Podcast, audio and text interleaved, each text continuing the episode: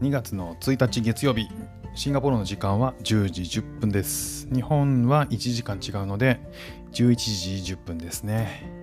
シンガポールの気温は今27度です。えー、この気温のお話ね毎回するんですけどもうこのところもうずっと27度で これはあんまり話す意味あんのかなっていう気がしてまいりましたけれども。ただまああのね、少しでもこうシンガポールの情報をお伝えしようと思って気温の話はしておりますがそのうちもしかしたらなくなるかもしれない。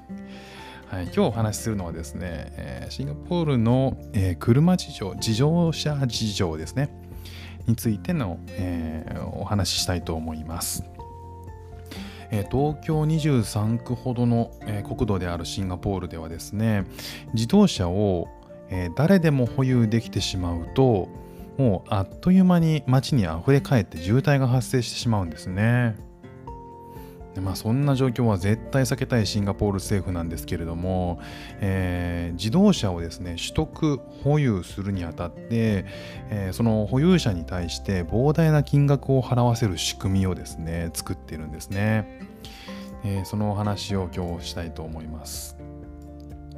僕もねもちろん持ってないんですけどシンガポールのマイカー事情ということでここシンガポールので、えー、自動車を乗るためにはですねその自動車を所有するための権利というのをね購入しないといけないんですね。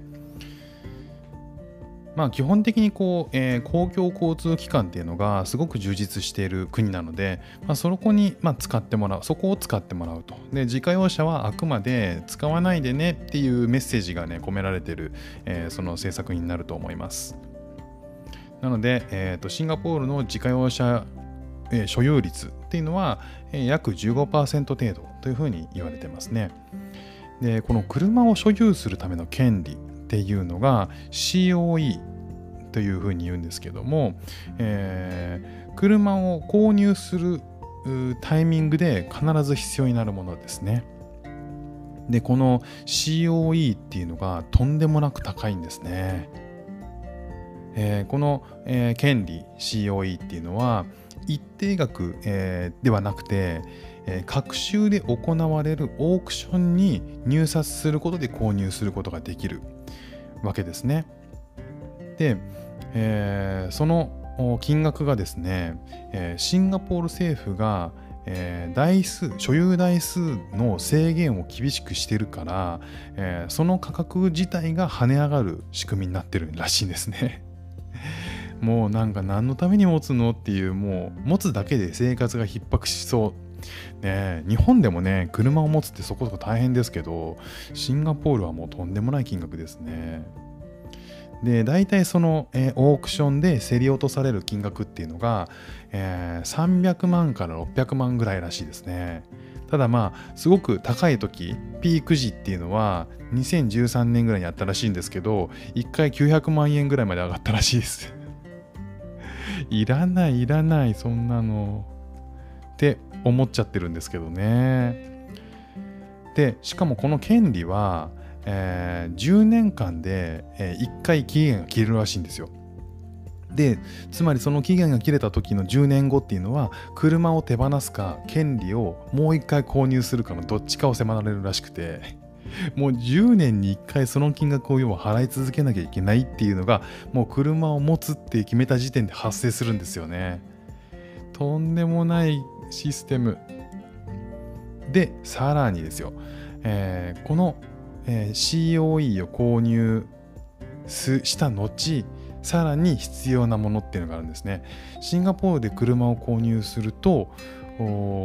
さらに上乗せで輸入税、まあ、これは関税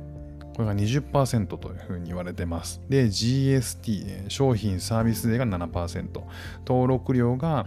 シンガポールドルで220ドルですね。大体まあ1万8000円ぐらいかな。えー、登録証、えー、追加登録料っていうのは100%。100%かかるんですよ。えー、なんじゃそりゃってこう、もう純粋にだから、えー、100%なんで、車の車体価格に対して 倍を払わなきゃいけないっていう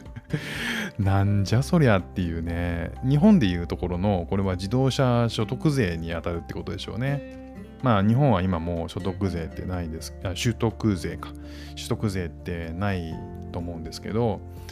えー、その、えーと、税金が、えー、価格の車体価格によってどんどんどんどんつり上がっていくらしいですね、えー、シンガポールドルで5万シンガポールドル以上だと180%もかかると。まあ、だから車体価格400万以上のもの？450万ぐらいかな？以上のものは180%の税金がかかるらしいです。なんだそれ。だから高い車を買えば買うほど、えー、払う税金が高くなる仕組みらしいですね。でこれをざっと、えー、計算していくと、えー、車体価格が、え、170万円ぐらいの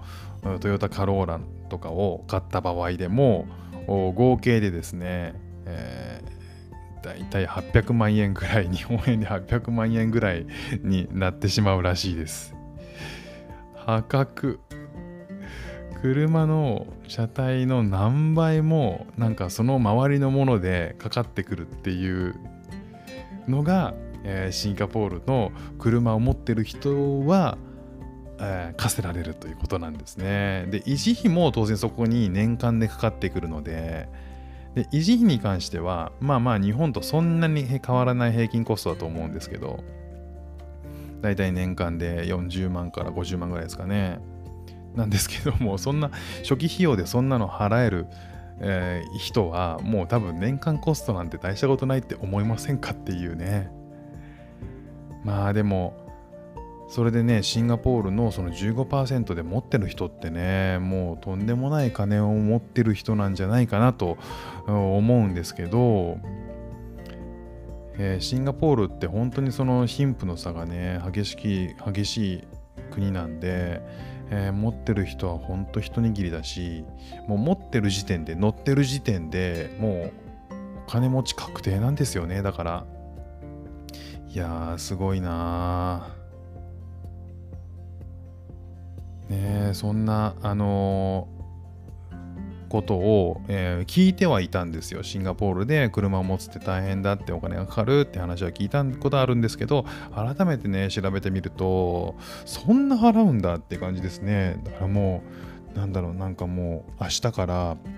街で走ってる車を見ると、ちょっと見る目変わるかもしれないですね。ねもう、えー、僕は当然明日もバスで、えー、英語学校に通っていきます。今日も聞いていただきましてありがとうございました。ではまた。